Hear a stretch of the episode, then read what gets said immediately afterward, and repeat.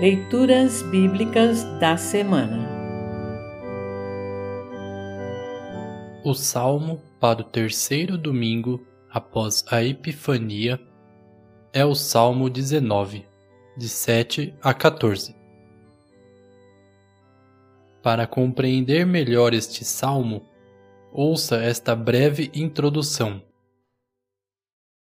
O Salmo 19 tem duas partes.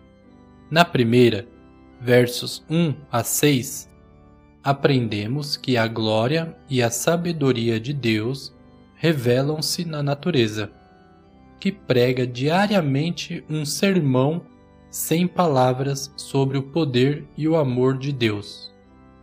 Na segunda, versos de 7 a 14, aprendemos que a glória e a sabedoria de Deus se revelam em Sua palavra, que ensina, adverte, corrige, perdoa, anima, salva e alegra. O trecho a seguir exalta a palavra, que também é o tema central das leituras do Antigo Testamento. Neemias 8, 1 a 3, 5 e 6 8 a 10. E do Evangelho, Lucas 4, 16 a 30. Ouça agora o Salmo 19, 7 a 14. Salmo 19, 7 a 14. A lei do Senhor é perfeita e nos dá novas forças. Os seus conselhos merecem confiança e dão sabedoria às pessoas simples. Os ensinos do Senhor são certos e alegram o coração. Os seus ensinamentos são claros e iluminam a nossa mente. O temor ao Senhor é bom e dura para sempre. Os seus julgamentos são justos e sempre se baseiam na verdade.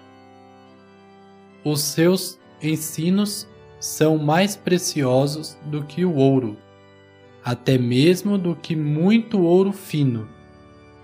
São mais doces do que o mel, mais doces até do que o mel mais puro. Senhor, os teus ensinamentos dão sabedoria a mim teu servo, e eu sou recompensado quando lhes obedeço. Quem pode ver os seus próprios erros? Purifica-me, Senhor, das faltas que cometo sem perceber. Livra-me também dos pecados que cometo por vontade própria. Não permitas que eles me dominem Assim serei uma pessoa direita e ficarei livre do grave pecado da desobediência a ti. Que as minhas palavras e os meus pensamentos sejam aceitáveis a ti, ó Senhor Deus, minha rocha e meu defensor. Assim termina o salmo para esta semana. Congregação Evangélica Luterana Redentor Congregar, Crescer e Servir.